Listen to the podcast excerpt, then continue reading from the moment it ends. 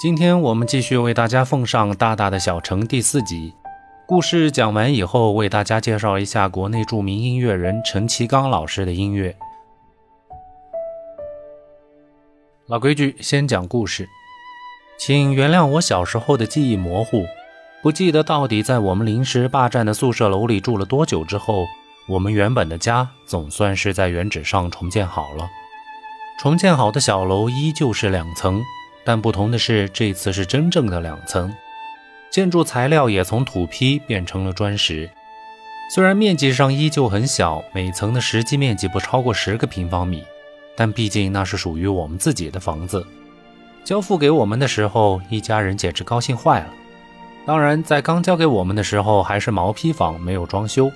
国营单位也给了我们一定的时间作为转还，父母就赶紧利用这段时间给新房子来了个彻底的整修。那时候穷，社会上也没有什么室内装潢设计的概念。我们对于装修的理解也仅仅只是铺地和刷墙。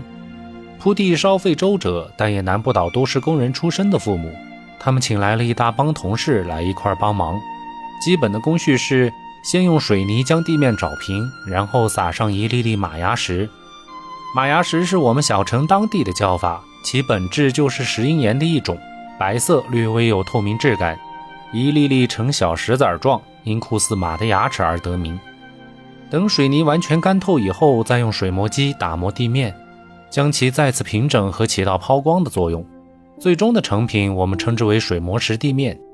根据需要，有的人家还会做一些镶边、添色等什么处理，形成类似瓷砖的花纹，增加美观度。做完地面就是墙面了，墙面更简单，同样也是水泥找平，然后刮上石灰粉。干透以后，在差不多齐腰的位置，用墨斗弹出一根直线，然后将直线以下到地面之间涂上绿色的油漆即可。此举主要是因为石灰粉墙面相比起现在流行的乳胶漆，完全不耐脏，而且很容易因为天气潮湿而剥落。那时候的居家布局也特别喜欢什么都挨着墙放，中间留出来活动。然而，几乎所有的家具，除了衣柜，都是不超过齐腰的高度的。所以墙上涂上绿油漆之后，能够增加墙面的耐受度。把这些都做完，比较大的工程就结束了，剩下的就是安装水电。有些有装修经历的朋友肯定会问了：水电不是应该最先做的吗？那是现在的流程。其实，在那个时候安装水电根本不会考虑墙面开槽做隐藏，一切都以实用为主。所谓的装修，只要是不碍脚、不硌手罢了。美不美观，那是有钱人才会考虑的问题。有些穷人家甚至直接用报纸贴在墙上，就算是装修了。所以，当一切就绪达到可以入住的条件之时，也就顶多用了两周的时间。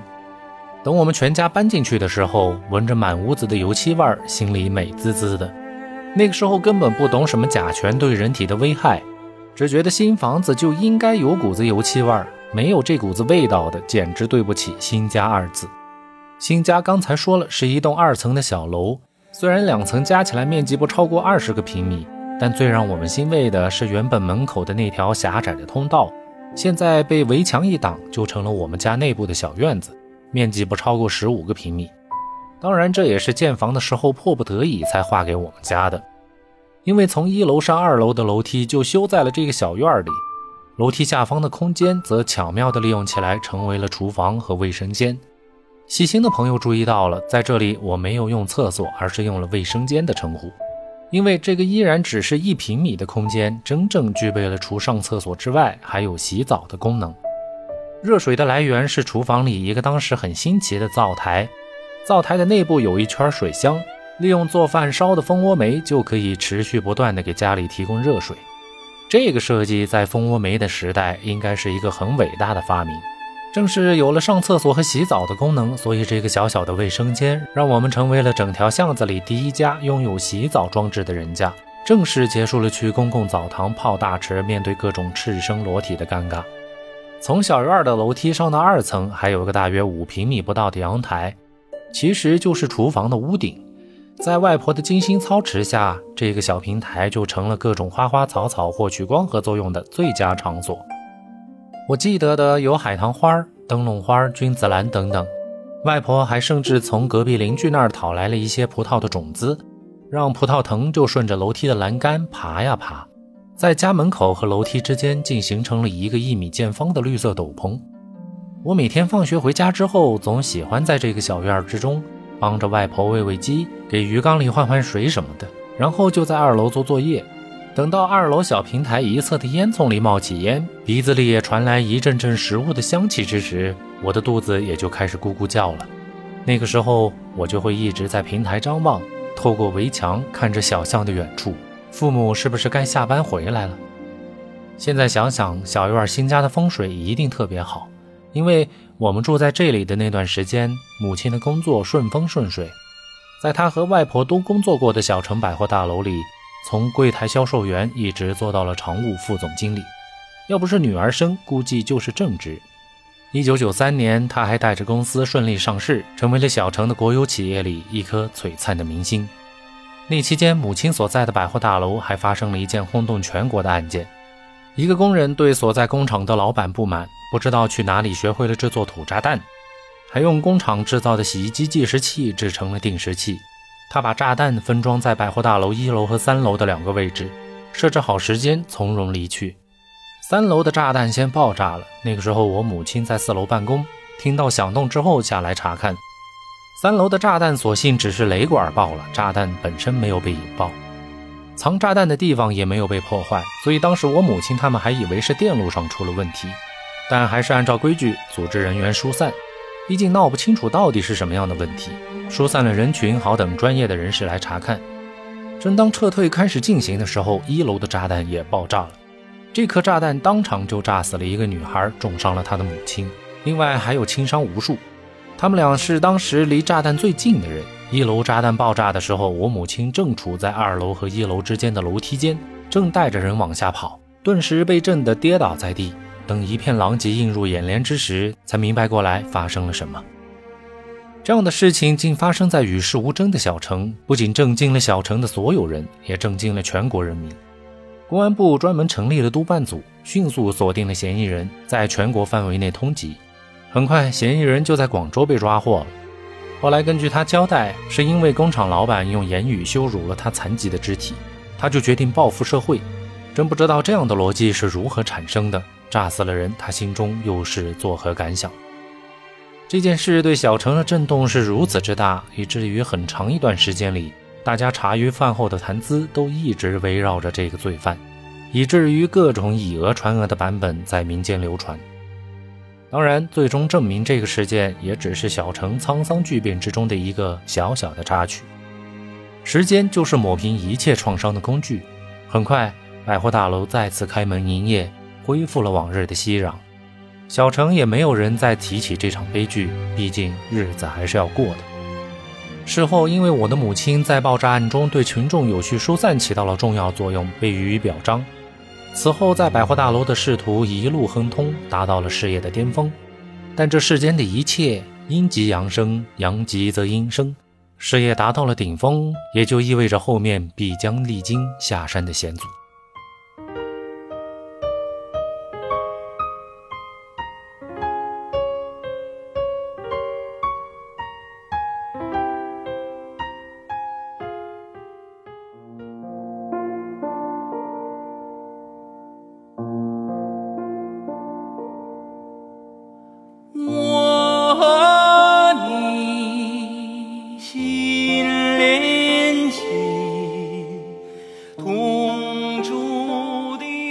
好了，今天的故事先到这儿。下面我们来讲一下前面用到的几首音乐作品。这些音乐作品来自2010年上映的电影《山楂树之恋》。电影由张艺谋执导，音乐则由陈其刚老师创作。陈其刚老师也是属于比较低调的艺术家，长期在世界各地旅居创作的经历，让他对世界各民族的音乐都有所领悟。可以这么说，陈其刚老师在国外的影响力要远远大于在国内。国内大家可能对他熟悉度最高的旋律是2008年北京奥运会上刘欢和英国歌手莎拉布莱曼合唱的那一首《我和你》，那段优美的抒情旋律正是陈其刚老师创作的。同时，陈其刚老师也是08年奥运会开幕式的音乐总监。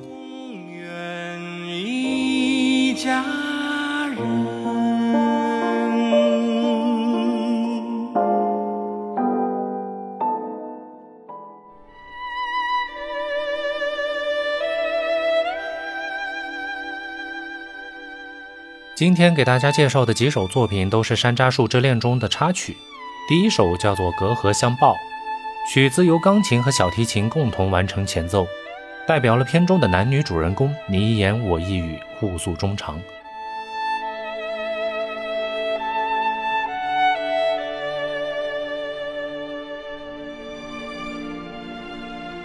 其后进入的弦乐重复了这一段旋律。仿佛两个人的声音都融入到了相隔的一条河水之中，虽然相互都听不到对方在讲什么，但情感却将两个人紧紧绑在了一块儿。仅仅通过一个眼神就可以明白彼此的心意，成为一种无形却胜似有形的拥抱。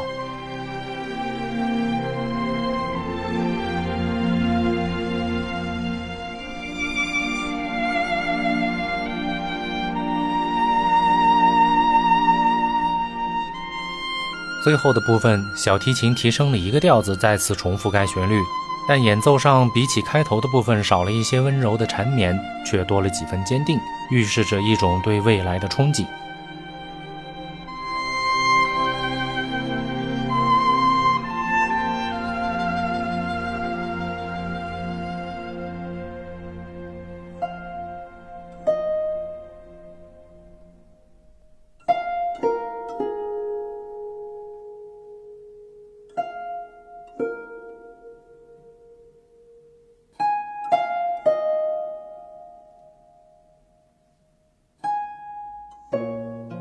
第二首陷入沉思，此曲是影片中女主寻找男主未果之后对其心理活动的描绘。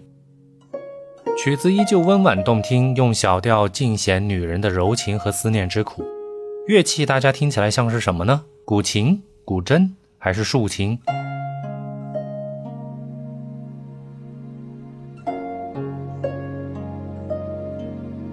其实都不是，是一种叫做箜篌的中国传统乐器。有简单版的，也有复杂版的样子。我找了图片放在文字区，大家可以去看一下。这种乐器的样子和西方的竖琴有一些类似，但音色和演奏方式上却有着本质的不同。箜篌在这首曲子当中可以说运用的效果非常出色，将一个女孩子纯真的爱情观展露得非常到位，有对爱情的渴望，也有找不到恋人的失落。其中的一小段还辅以小提琴点缀了一段重奏。更是把这种失落感表达得淋漓尽致。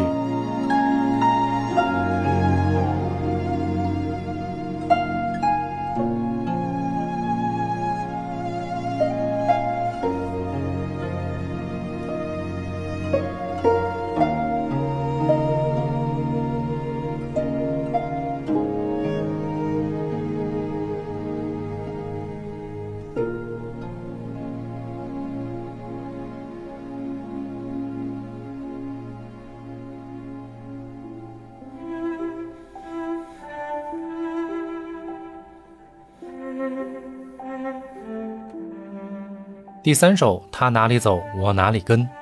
曲调是一首摇篮曲的曲风，但通过钢琴和小提琴的演绎，将名字中的信念表达得异常坚定。该曲目还有一个常石磊演唱的版本，我个人觉得比起演奏版更加好听，但因为版权的原因，我在这里无法做到节目当中，还请大家自行找来听，感觉完全是不一样的。好了，今天的节目就先到这儿，还请大家多多支持我的节目，我们下周见。